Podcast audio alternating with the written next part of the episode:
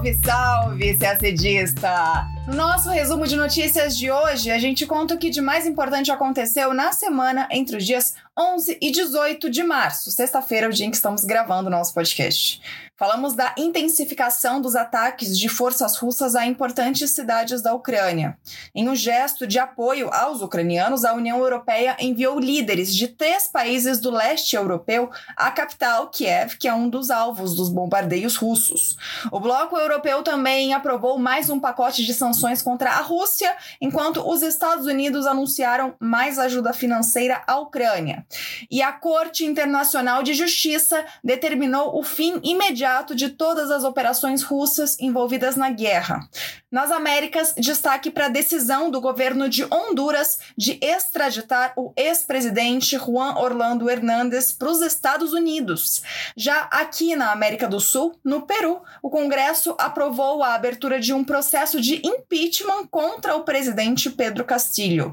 Tudo isso em detalhes você acompanha agora no nosso podcast. Começamos falando da guerra na Ucrânia. Nesta sexta, dia 18, a Ucrânia acusou a Rússia de atacar a cidade de Lviv, principal porta de saída dos refugiados que tentam deixar o país para escapar do conflito. A cidade, no oeste ucraniano, fica a cerca de 70 quilômetros da fronteira com a Polônia, que, não custa lembrar, é um membro da OTAN e da União Europeia. As forças russas também intensificaram os ataques à capital, Kiev, que impôs um toque de recolher nesta semana. Já no sul da Ucrânia, a cidade de Mariupol tem sido palco de uma das maiores crises humanitárias decorrentes da guerra. Na quarta-feira, forças aéreas russas atingiram um teatro que servia de abrigo para centenas de civis. Na semana passada, uma maternidade em Mariupol foi atingida. Em pronunciamento na madrugada desta quinta, o presidente Volodymyr Zelensky comparou o cerco feito pela Rússia em Mariupol ao realizado por nazistas em Leningrado, na União Soviética, durante a Segunda Guerra Mundial. No dia anterior, na quarta, Zelensky fez um discurso dirigido ao Congresso dos Estados Unidos. O presidente ucraniano propôs a criação de uma nova aliança internacional de resposta a guerras e voltou a apelar para que os Estados Unidos e aliados decretem uma zona de exclusão aérea sobre a Ucrânia, proposta por enquanto rejeitada pelos membros da OTAN. Horas depois da fala de Zelensky, o presidente norte-americano Joe Biden anunciou uma ajuda adicional de 800 milhões de dólares para a Ucrânia a serem gastos principalmente com segurança. O legislativo dos Estados Unidos também aprovou um pacote de 13,6 bilhões de dólares para assistência humanitária e econômica à Ucrânia. Na sequência, em entrevistas a jornalistas, Biden subiu o tom e chamou o presidente russo Vladimir Putin de criminoso de guerra. Bom, está prevista para esta sexta, dia 18, uma conversa por telefone entre os presidentes dos Estados Unidos, Joe Biden, e da China, Xi Jinping, para tratar da guerra na Ucrânia. Autoridades dos Estados Unidos expressam alta preocupação diante da possibilidade de que a China forneça ajuda financeira e militar à Rússia em um gesto de apoio à invasão da Ucrânia. De acordo com relatórios de inteligência de Washington, os russos já pediram reforço aos chineses que estariam considerando fornecer ajuda. E ainda falando do conflito na Ucrânia, na quarta-feira, dia 16, a Corte Internacional de Justiça emitiu medidas provisórias determinando 1. Um, que a Rússia suspenda imediatamente todas as operações iniciadas em 24 de fevereiro na Ucrânia. 2. Que a Rússia garanta que qualquer unidade militar que esteja sob sua direção ou apoio não progrida com as operações militares. 3. Que tanto a Rússia quanto a Ucrânia não tomem nenhuma medida que agrave ou estenda a disputa perante a corte ou que a torne mais difícil de ser resolvida. O caso julgado pela Corte Internacional de Justiça envolve uma apelação da Ucrânia contra alegações russas de que haveria um genocídio praticado pelo governo ucraniano nas regiões de Donetsk e Luhansk, as regiões separatistas que foram recentemente reconhecidas como independentes pela Rússia. A Rússia, inclusive, usou essa alegação, a de que estaria combatendo genocídio na Ucrânia, lá no Conselho de Segurança da ONU, para justificar sua intervenção na Ucrânia.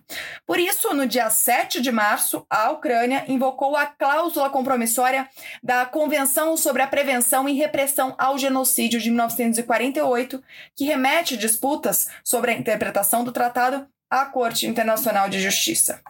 A Ucrânia afirmou que a Rússia interpretou mal a convenção e que não é a Ucrânia que cometeu o genocídio, mas a Rússia que cometeu crimes contra a humanidade e crimes de guerra. A Rússia tem uma semana para apresentar ao tribunal as ações que tomará para cumprir as medidas provisórias. No dia 7 de março, o mesmo dia em que a Ucrânia apresentou sua apelação na corte, o governo russo também apresentou um documento escrito ao tribunal dizendo que a corte não tinha jurisdição justificando que o pedido da Ucrânia estava fora do âmbito da Convenção de Genocídio de 1948. Tanto Rússia quanto Ucrânia assinaram o tratado, que inclusive não permite uma invasão exatamente para evitar um genocídio. As medidas provisórias foram determinadas enquanto uma decisão final sobre o caso ainda segue sob análise, mas elas, as medidas, essas medidas provisórias, são vinculantes. Países membros da ONU se comprometem a cumprir as decisões da Corte. Além disso, a decisão é final e não cabe apelação. Na terça-feira, dia 15, os primeiros ministros da Polônia, da República Tcheca e da Eslovênia encontraram-se com o presidente da Ucrânia, Volodymyr Zelensky, na capital ucraniana, Kiev. Isso tudo em meio a bombardeios registrados naquele mesmo dia na cidade de Kiev. Essa foi a primeira visita de líderes estrangeiros à capital ucraniana desde o início da invasão russa. Esses três países do leste europeu, Polônia, República Tcheca e Eslovênia, são membros da União Europeia e da OTAN. O objetivo da visita foi confirmar o apoio inequívoco de toda a União Europeia à soberania e à independência da Ucrânia. No mesmo dia, o Bloco Europeu aprovou um novo pacote de sanções contra a Rússia pela invasão da Ucrânia, que inclui vetos de investimentos no setor de energia, exportações de bens de luxo e importações de produtos siderúrgicos. E a Agência Espacial Europeia confirmou a suspensão da missão russo-europeia que iria para Marte. A missão estava programada para acontecer este ano, mas, diante da invasão russa à Ucrânia, a agência, em comunicado, reconheceu a impossibilidade de manter a atual cooperação com a Roscosmos, que é a Agência Espacial Russa. O Conselho Administrativo da Agência Espacial Europeia instruiu seu diretor a realizar um estudo rápido para relançar a missão e buscar novas opções. Falamos agora de Américas.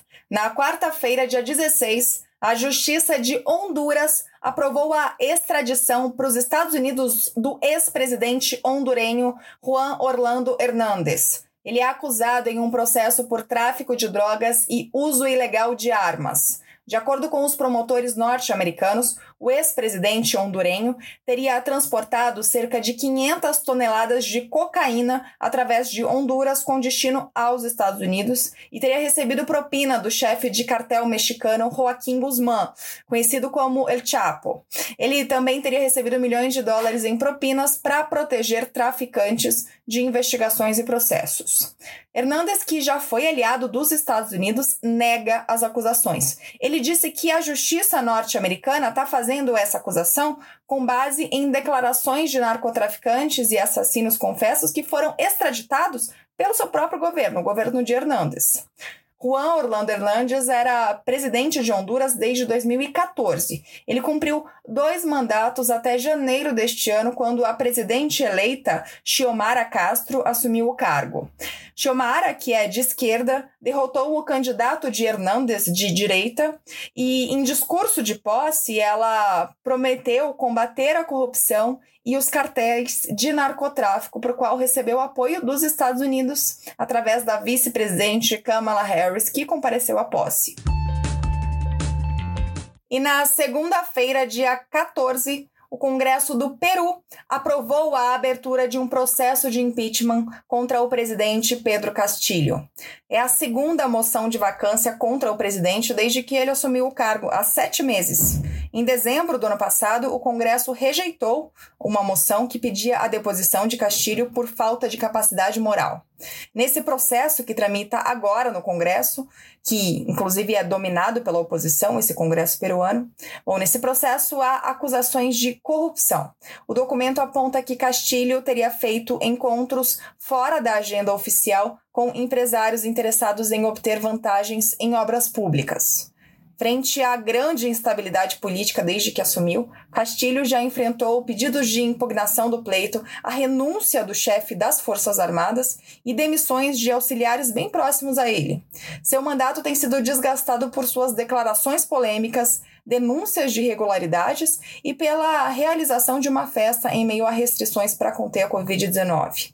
Um dos pontos recentes mais polêmicos foi o anúncio feito pelo presidente sobre um possível referendo nacional para conceder à vizinha Bolívia uma saída para o Oceano Pacífico por meio do território peruano, uma demanda antiga do governo boliviano, mas engavetada há anos. O Ministério das Relações Exteriores do Peru, na época, desmentiu a afirmação do presidente e reafirmou que qualquer alteração territorial teria de receber aval do Congresso. Ainda assim, legisladores têm acusado Castilho de trair a pátria por apoiar referendos desse tipo. Um dia depois da abertura do processo de impeachment, Castilho esteve no Congresso peruano para transmitir uma mensagem ao país. Ele falou sobre algumas ações de seu governo e pediu que seus oposicionistas deixassem de lado as brigas e não perdessem tempo em um confronto inútil. Ele também afirmou que não cometeu nenhum ato de corrupção. E a gente termina o nosso podcast por aqui. Uma ótima semana, bons estudos e até sexta-feira que vem.